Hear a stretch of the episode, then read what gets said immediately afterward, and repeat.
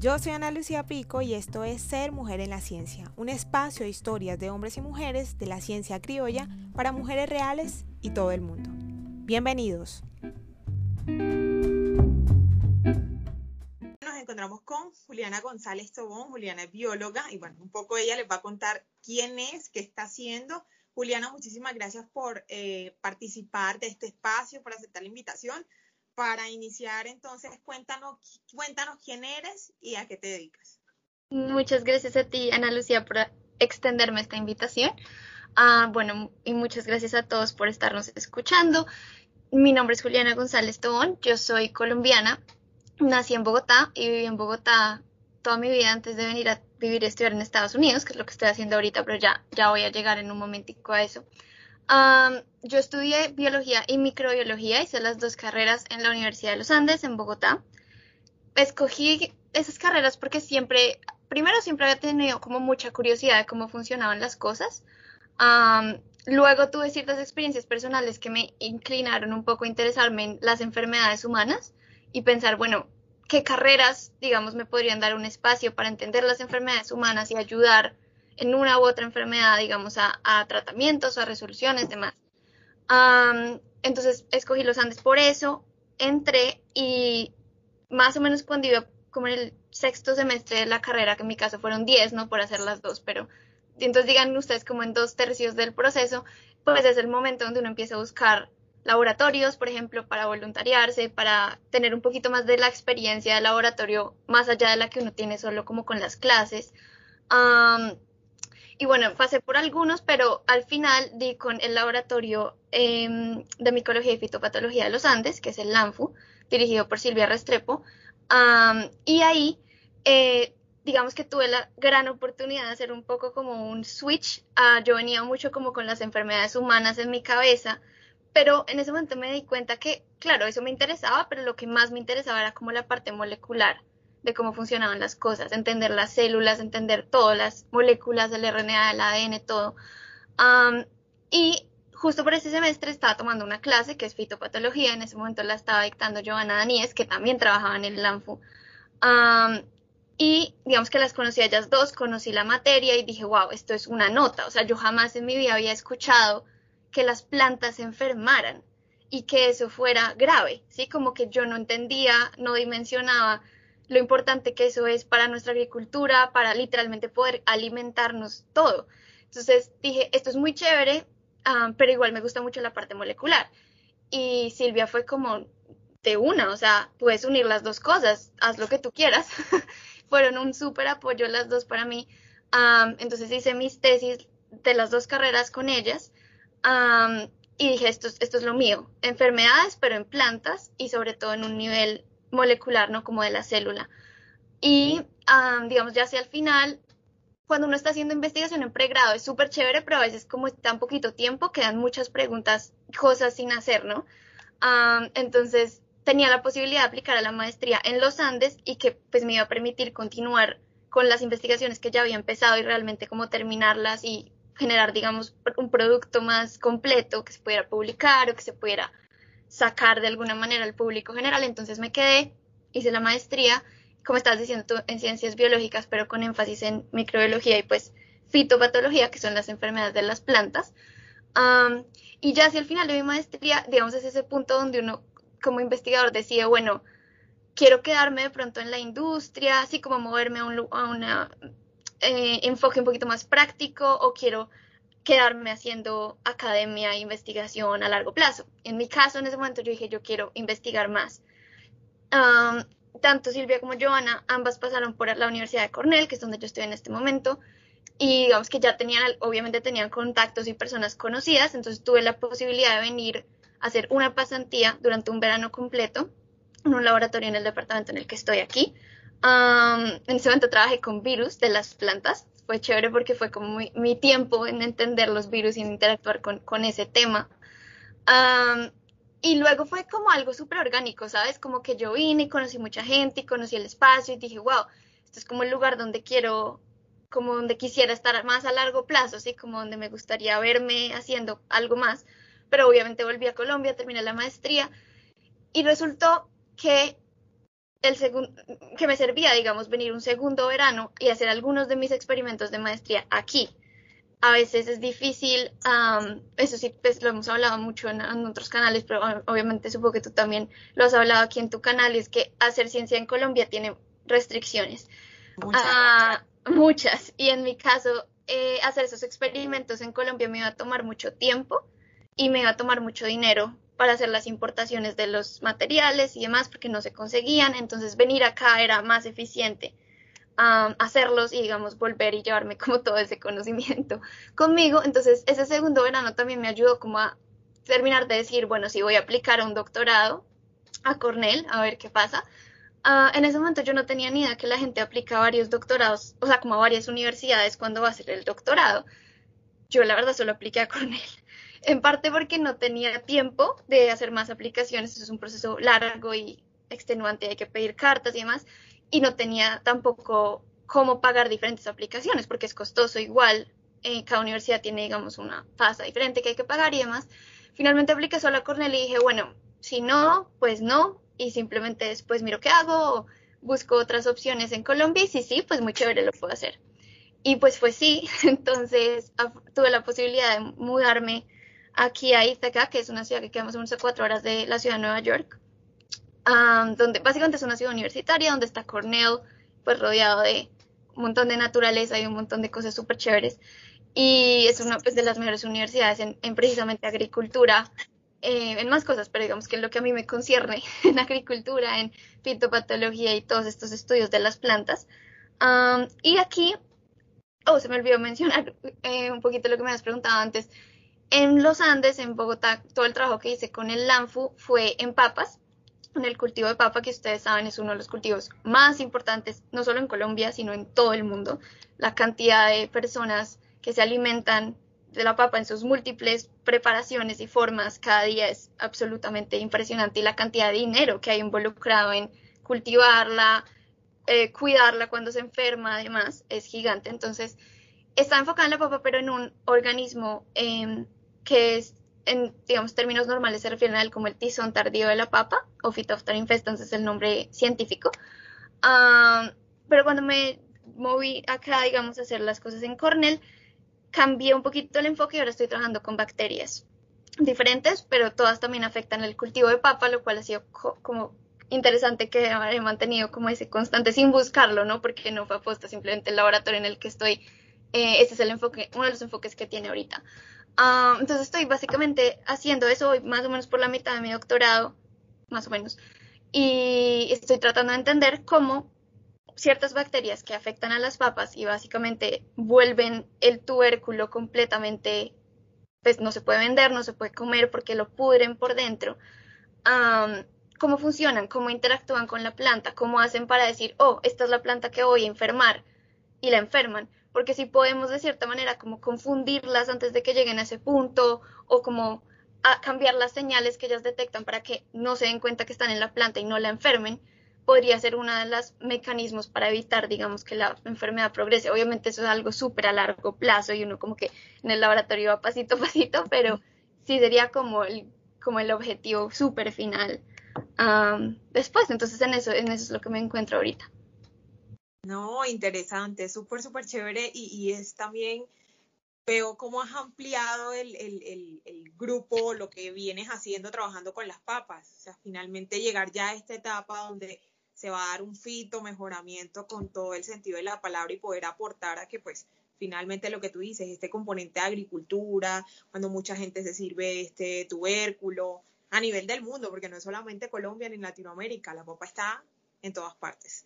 Súper interesante, Juliano, me parece chévere lo que vienes haciendo.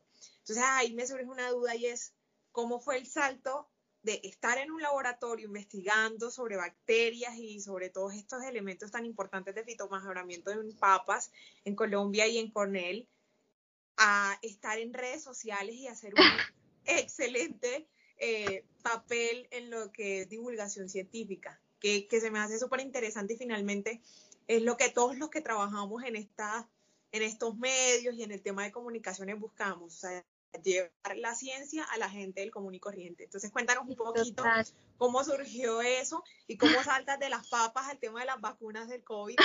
Eso es interesante porque es muchísima gente siguiéndote y ya es ser, digamos, que tener un reconocimiento en redes, que eso no es fácil. Cuéntanos un poco sobre eso. Pues mira, siendo súper sincera, eso fue completamente inesperado, no buscado ah, y como espontáneo. Eh, todo a que hacia finales del año pasado, pues aquí en Estados Unidos ya las vacunas estaban sonando más, ¿no? Entonces ya, digamos, Pfizer estaba hablando de su vacuna, Moderna de su vacuna, y bueno, uno sabía que había otras en desarrollo, un poquito más atrasadas, digamos, en el momento en el que iban como de producción, pero, pero que estaban también haciendo sus ensayos. Y eh, pues yo estoy, como muchos colombianos o todos los colombianos, en grupos de WhatsApp. Y en uno de esos grupos de WhatsApp es un grupo conformado por toda mi familia materna, que es muy grande. y entonces digamos que como científica había sido curioso durante toda la pandemia porque tú sabes que la cantidad de cadenas que llegan, ¿no? No solo en WhatsApp, en las redes sociales. Fue horrible, fue horrible. Cuando el COVID estaba en su mejor momento, el desconocimiento, terrible, terrible. Exacto. digamos que durante la pandemia habían llegado muchas relacionadas con el virus como tal y como, no sé, esas vainas que llegaban de qué hacer para que no te dé, que eran como lavarse las manos, bueno que obviamente hay muchas que tienen mucho valor, pero hay otras que, que, de pronto confunden un poquito, pero esa parte digamos que no, yo decía, bueno, lástima y como que trataba de, si compartía algo, lo hacía responsablemente, como algo que sí, como que tuviera toda la el bagaje científico y si no, no hacerlo. Uh, pero ya cuando empezó el tema de las vacunas, ya el nivel de desinformación y el nivel de las cadenas me empezó como a calar un poco más, porque ya era como que hablaban de ADN, hablaban de ARN, confundiendo a la gente, si me entiendes, diciendo cosas que nada que ver, cosas que, que es que transgénicas, transgénicas, bueno, cosas así. Y yo como no, o sea, eso es como mezclar 58 conceptos ahí que no van y que simplemente están haciendo que la gente se asuste y que cuando llegue el momento de que realmente puedan acceder a la vacuna, digan que no. O sea, yo no tengo ningún problema que la gente le diga que no, pero que les digan que no después de entender realmente cómo funciona, no basándose en información que no es verdadera. Entonces, como sentía que eso estaba pasando en mi familia mucho y tenía, pues, básicamente todos mis tíos son personas que están en, un, en una edad de riesgo contra el COVID, yo decía, no, o sea, me preocupa mucho que llegue el momento en que en Colombia se las ofrezcan y ellos la rechacen sin entender realmente cómo funcionan. Entonces le contesto a mi esposo como esta necesidad de hablar y le dije, yo creo que voy a escribir algo en mi Facebook y se los comparto o algo así. Y él me dijo, no, pues graba un video. A veces los videos le llegan más a las personas. Y yo como, ah, es que yo no tengo tiempo, o sea, doctorado, no tengo tiempo de sentarme como a grabar, editar, así como todo lo que uno se imagina que la gente hace pues cuando va a poner un video en redes sociales. Y él como, no, sí, lástima. Y yo le dije, bueno, pero ¿sabes qué? Es mi familia, simplemente lo voy a grabar con mi celular y se los voy a mandar, o sea, no pasa nada, como que no me van a juzgar en el formato porque simplemente soy yo contándoles algo a ellos. Entonces lo grabé explicando literalmente cómo funcionan las vacunas de RNA, que en ese momento pues Pfizer y Moderna eran las que más estaban sonando, entonces Pfizer y Moderna, y como un poquito como yéndose un paso atrás y entendiendo qué es el RNA, por qué no le tenemos que tener miedo, por qué la vacuna está aprovechando un mecanismo normal en nuestras células que pasa todo el tiempo, simplemente está aprovechándose un poquito para meterle una instrucción más y generar esa protección. Entonces lo grabé se lo mandé a mi familia por WhatsApp, como esa era la intención principal. y eh, dije, bueno, lo voy a poner en mis redes, que en ese momento eran pues cerradas, no privadas, mis amigos normal. Uh, y mira, eso fue absurdo. O sea, como que yo lo puse, edité un 9 de la noche el sábado, me acuerdo muchísimo. Me puse a hacer otras cosas y yo escuchaba que mi celular vibraba y vibraba y vibraba y yo, pero ¿qué está pasando? Tanto que fui a mirar porque pensé que algo malo había pasado, como que me estaban llamando por algo y eran básicamente mis amigos, o sea, las personas que lo estaban pudiendo ver, pero diciéndome como, por favor, ponlo público, por favor, déjalo que lo compartamos. Y yo dije, bueno, pues máximo se lo van a compartir a su familia, ¿no? Pues bien, normal, público, normal. Y así fue como, como esas bolas de nieve que tú no sabes qué va a pegar en el internet, pero cuando pegas como, wow, a la mañana siguiente era una locura, luego como a los dos días me estaba llegando a mí por WhatsApp, o sea, me lo están mandando de regreso como en cadenas que les estaban llegando a mis amigos, me lo mandan como, oye, esto llegó al grupo de mi familia, una locura. entonces así fue como empezó, por decirlo así, fue súper espontáneo y después de eso, de la nada, estaba como hablando en entrevistas o hablando en el radio, yo como, ¿qué es esto? Obviamente me sentía un poquito como esto es demasiado, no sé si tenga el tiempo de hacer todo esto con todo lo que, pues con lo que hago en mi vida normalmente, pero al mismo tiempo las preguntas que la gente hacía y como el interés que la gente estaba mostrando que no era, o sea, era genuino, si me entiendes, genuinamente no entendían cómo funcionaban y genuinamente querían saber para poder tomar una decisión correcta. Dije, bueno, si puedo ayudar un poquito, o sea, si puedo cumplir un mini papel más sumado al que están cumpliendo todos los otros científicos que están tratando. En ese momento yo no sabía la cantidad de gente que estaba hablando de esto, la verdad. De ahí en adelante fue que me fui dando cuenta la cantidad de gente que habla de esto aquí en Estados Unidos en inglés, la cantidad que la gente que lo está haciendo en Europa, sobre todo en España, y obviamente gente colombiana eh, o de Latinoamérica también. Pero, pero sí es cierto que, digamos, el nivel de cantidad de información en español entendible es menor que en inglés. O sea, como sí. hecho muchas campañas para que sea entendible en español. Ya está mucho mejor, pero en ese momento, en enero, no. que no ah, había nadie hablando de esto. No había nada. pues también así por redes sociales. A mí me llegó por redes sociales y también lo vi. O sea, recuerdo que vi el primero y es como, nadie está haciendo esto y es súper bien porque de pronto desde la carrera, de, la profesión que nosotros tenemos, pues uno lo entiende, ¿sí? De entrada tú tienes clarísimo lo que hace una vacuna, incluso el, lo que está haciendo el virus, ¿sí? Cuando entra al cuerpo, tú lo entiendes por, tu, por la formación académica que tienes, pero la gente del común no. Entonces, cuando lo vi yo también me quedé como, wow, súper chévere y esto no estaba pasando, nadie lo estaba diciendo, ni en redes, ni en televisión, ni en ningún medio. Entonces, creo que ese, eso fue un impacto muy, muy positivo. Muchas gracias. Pues sí, o sea, yo realmente dije, bueno, tanto que esa noche hablé con mi esposo, como la del domingo creo, y le dije, es que siento que ya no hay como una decisión que tomar. O sea, obviamente siempre tienes la decisión de decir, no, ya no voy a hablar más de esto y chao, y estoy muy ocupada en mi vida, pero creo que no hubiera podido vivir con eso. O sea, como que dije, no, ya, ya hay gente que me está diciendo, explícanos esto, explícanos eso, y mientras estén mis conocimientos, claro, obviamente hay cosas que cuando la gente escribe pidiendo consejo médico, soy como, no soy médica, habla con tu médico, así como que eh, a veces, y eso también me ha mostrado que hay como mucha desconexión en, muchas áreas al respecto de este tema, no solamente en entender la ciencia de las vacunas, sino en que la gente se sienta acompañada, entender cómo, qué decisiones tomar, todo, desde medio COVID, cuánto tiempo tengo que esperar para salir de mi casa, o sea, es que son tantas cosas y hay tanta información que es muy difícil discernir cuál eh, es como la oficial o la más oficial, al menos con base en la ciencia que hay hasta el momento. Entonces, como que simplemente he tratado de ser un puente entre la ciencia que va saliendo, los artículos que van saliendo, obviamente confiables y demás, eh, que las diferentes entidades de salud toman en cuenta para tomar sus decisiones, y la gente, eh, que pues no va a sentarse a buscar un artículo científico cada día, uh, pronto lo va a leer, pero no va a entender del todo lo que está diciendo. Entonces, como tratar de ser ese puente. Claro. Ven que me haces pensar en, algo que siempre trato de mostrar y decir, es que hay ahí la importancia de que la ciencia llegue a la gente, desde todo lo que uno hace, eh, haciendo ciencia, no sé, en comunidades. Creo que me he dedicado a hacer como cosas de biología marina, cuando tú vas al sitio, por ejemplo, lo que tú vienes haciendo con el tema de bacterias, que finalmente los para los agricultores es algo súper importante con sus cultivos y sus cosas. Y un tema tan básico en este momento, pero que digamos en ese momento no lo fue como el tema del COVID. Nos enfrentamos a algo sumamente nuevo para todos, para la comunidad científica, para la gente del común, para la comunidad médica. Entonces, ahí la importancia de poder hacer ciencia y que la ciencia llegue a quien debe llegar, que es a la gente del común, pero en palabras pues digamos que el rigor científico requiere que se, que, se hable de manera técnica, pero también eh, hacerle entender a la gente en palabras muy normales las cosas que ocurren para poder estar preparados para cualquier tipo de situación y eso es súper importante, ¿no? Sí, total, como no súper simplificarlo al punto que ya no sea riguroso en términos de como eh, solidez científica, pero tampoco llenarlo de palabras que de pronto no sean necesarias para el mensaje central. La gente no necesita saber absolutamente todos los detalles, sino como, ok, ¿esto cómo me impacta a mí? O sea, en mi decisión, ¿qué tengo que tener en cuenta? Así como ese tipo de cosas. Exactamente. No, súper, súper chévere. Y, y, ese papel de divulgación científica ha sido realmente increíble.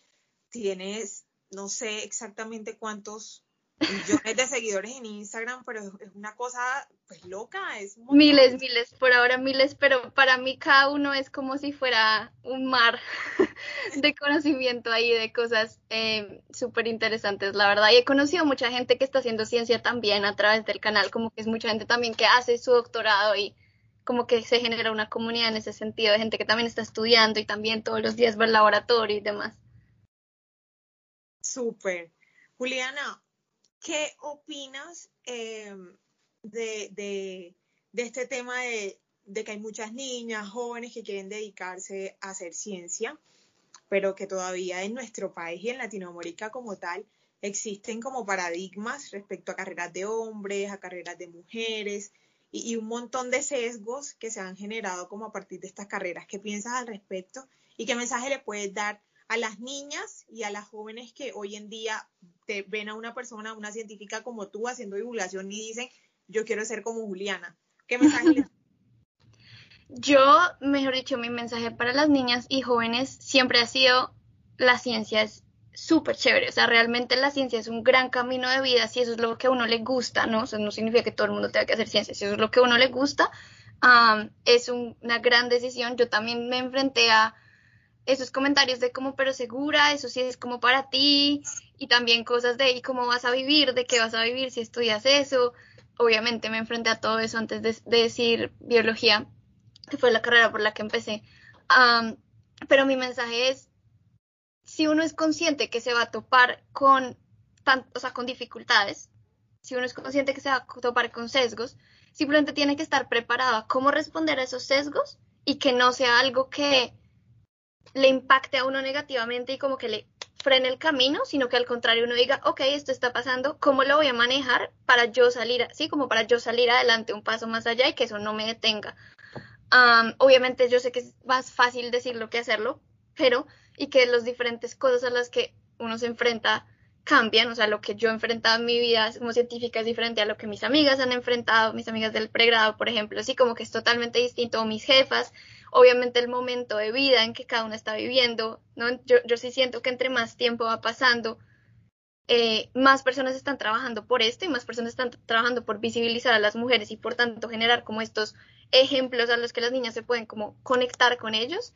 Entonces, van pasando los años y va siendo un poco más fácil conectar, hay más programas, hay más proyectos, los colegios están más dedicados, digamos, a incentivar las ciencias de que los niños son más pequeños, sí, como que ha sido un proceso, por ejemplo, las cosas a las que se enfrentaron mis jefas, de pronto yo no las he tenido que vivir, pero yo estoy viendo cosas a las que de pronto las próximas niñas no van a tener que vivir. Entonces es más como entender que existen, pero al mismo tiempo entender cómo podemos superarlos, generar comunidad entre nosotras para poderlos superar y con base en eso simplemente impulsarnos unas a otras. A veces, yo no sé si tú lo sientes, pero yo sí he sentido en varios ámbitos donde hay muchas mujeres, en vez de apoyarnos, es como si nos tratáramos de hundir. No sé por qué, no sé si es algo, no sé por qué. Pero siento que en la ciencia eso no, o sea, definitivamente no puede pasar, porque ya tenemos otras cosas desde afuera que nos están tratando como de detener, pues si nosotras sumamos, ¿sí? Es, ese tipo de actitud, pues peor. Entonces eso es algo que al menos yo he tratado de Em, hacer en los diferentes espacios de trabajo en los que he estado en la ciencia. otra cosa que te iba a mencionar, no sé si te interesa, pero antes de que todo esto de las redes sociales pasara, yo me uní a un colectivo que en inglés se llama Women in Ag Science, en español es Mujeres en las Ciencias Agrícolas.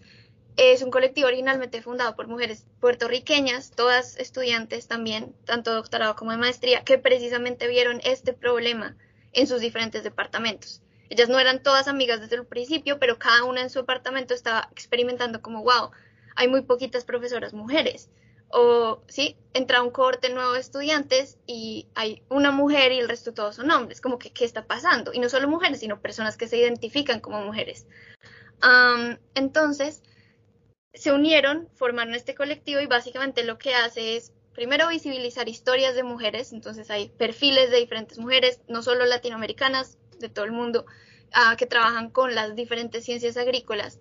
Ah, y segundo eso, cómo generar una comunidad donde las personas se puedan apoyar en este ámbito.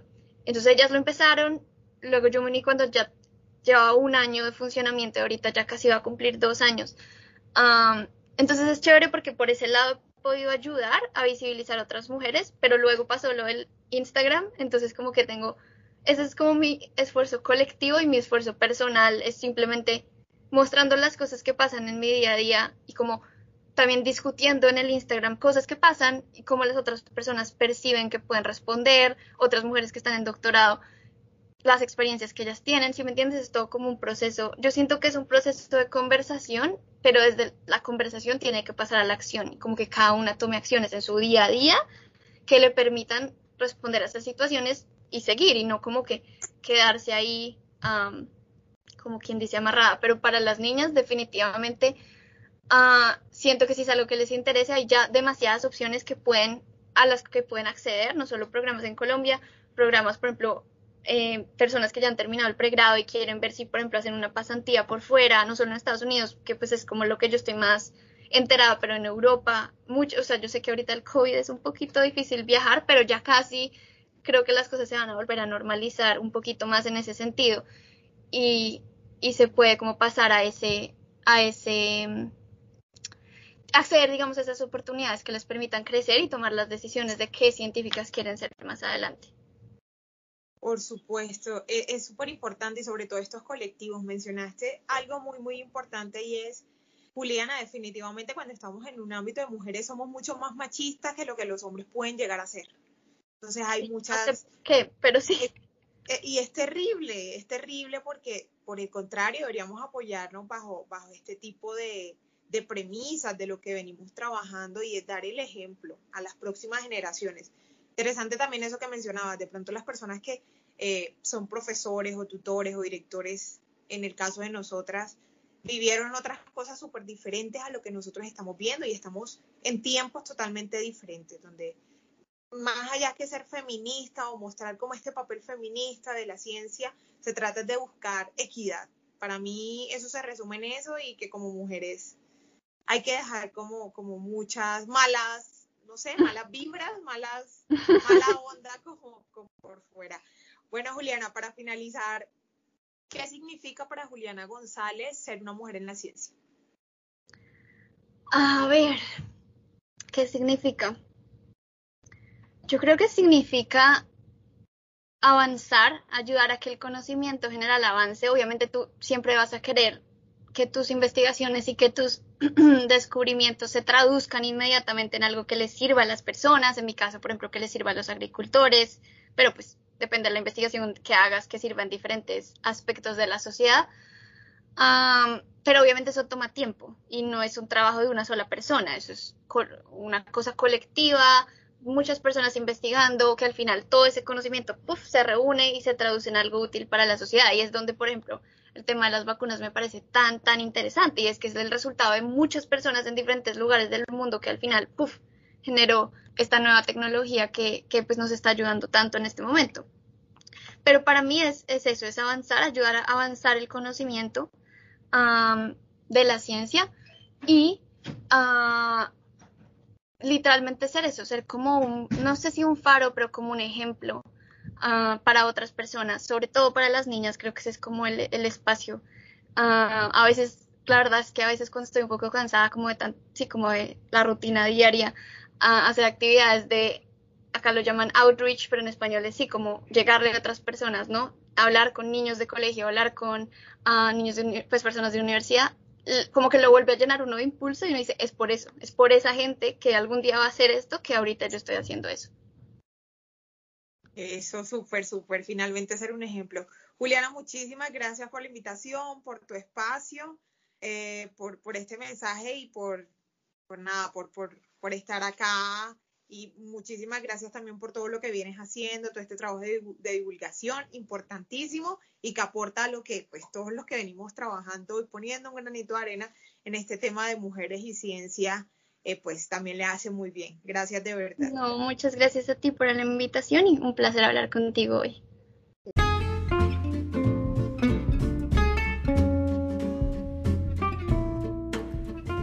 Agradecimientos especiales a Juliana González por aceptar esta invitación de ser mujer en la ciencia. Ustedes no se pierdan nuestro próximo episodio. Hasta pronto.